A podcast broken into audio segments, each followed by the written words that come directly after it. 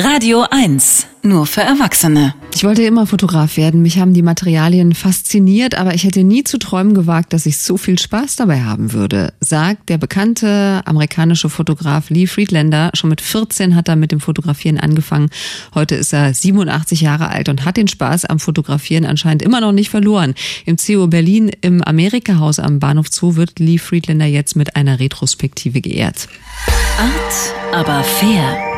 Die Radio 1 Kunstkritik. Mit Marie Kaiser. Guten Morgen, Marie. Morgen ihr zwei. Bekannte Fotografen und Fotografinnen gibt's ja viele. Wofür genau ist Lee Friedlander bekannt? Was macht seine Fotografien aus? Dass sie sich nicht an die Regeln aus dem Fotobuch halten. Also Lee Friedlander, der pfeift auf die Erwartungen, wie so gute professionelle Fotografie auszusehen hat. Seine Arbeit, die lebt wirklich geradezu von Regelüberschreitungen. Und die haben schon was Widerborstiges. Da gibt's abgeschnittene Köpfe. Der fotografiert über Hindernisse hinweg oder mal eben auch durch eine dreckige Scheibe einer Telefonzelle raus. Oder er taucht eben selber als Fotograf auf in den Fotos, als Schatten oder als Spiegelung. Und das ist ja wirklich das, was ein professioneller professioneller Fotograf eigentlich unbedingt vermeiden will.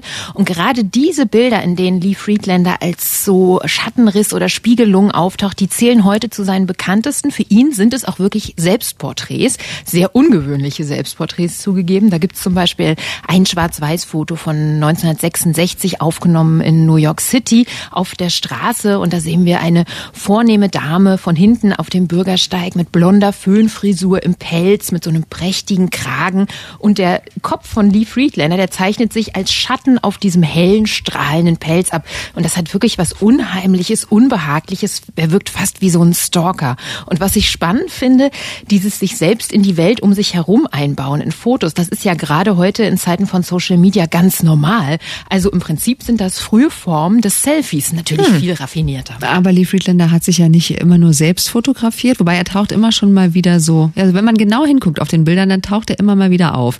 Was was ist noch in der Ausstellung zu sehen? Na, insgesamt 350 Fotografien und das CO Berlin gibt wirklich einen umfangreichen Überblick über Lee Friedlanders künstlerisches Schaffen und geht dabei wirklich chronologisch vor. Im ersten Raum, da läuft Jazz. Da werde ich zurück in die 50er versetzt. Da war Lee Friedlander eben ein großer Jazzfan und ist Jazzbands quer durchs Land äh, gefolgt, um nur einen Auftritt auch zu sehen. Und konsequenterweise hat er dann auch viele Fotos für Jazzplatten gemacht, die dann da auch zu sehen sind, unter anderem für Charles Mingus, Ray Charles oder Miles Davis. Und besonders toll ist das Cover auf dem, ähm, also das Fotocover vom Album Giant Steps von John Coltrane, das diesen berühmten Jazz-Saxophonisten eben in einem Farbfoto zeigt, aus einer ganz ungewöhnlichen Perspektive, nämlich von schräg unten, als würde man vor ihm knien. Und er ist so ganz versunken im Spielen. Im Vordergrund sieht man so leicht verschwommen die Hand und vor allen Dingen eben das, worum es geht, nämlich das Saxophon. Das Gesicht ist im Hintergrund, aber man sieht voller Leidenschaft und Konzentration mit geschlossenen Augen. Und auch hier bricht er mit den Regeln, wie ein gutes Porträt auszusehen hat, um dann eben ein viel besseres zu machen. Also mhm. die Ausstellung zeigt eben chronologisch verschiedene von diesen Fotoserien, die Friedlander gemacht hat. Und das ist eben auch sein Markenzeichen, dass er in Serien gearbeitet hat. Worum geht's in diesen Fotoserien? Oder anders gefragt, warum macht er das so Serien? Wenn er doch er so wild drauf losknipst immer. Na, er will wirklich, dass man sich in diese Fotos vertieft. Und deswegen hat er immer wieder Fotobücher veröffentlicht. Und da funktionieren Serien natürlich mit so einem Oberthema besonders gut.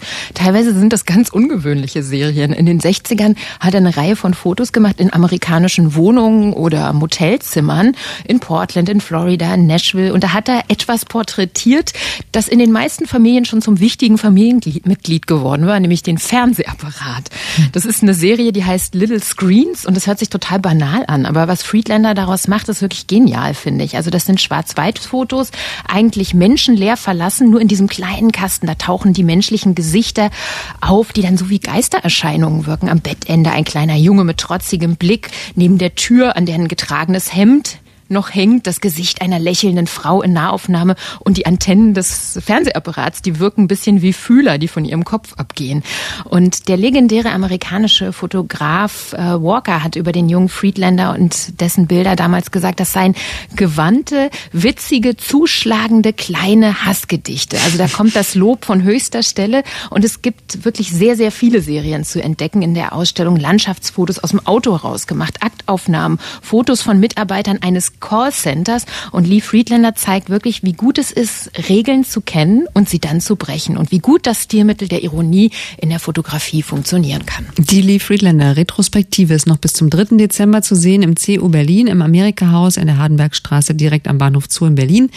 Geöffnet täglich von 11 bis 20 Uhr. Der Eintritt kostet 10, ermäßigt 6 Euro. Dankeschön, Marie. Danke euch.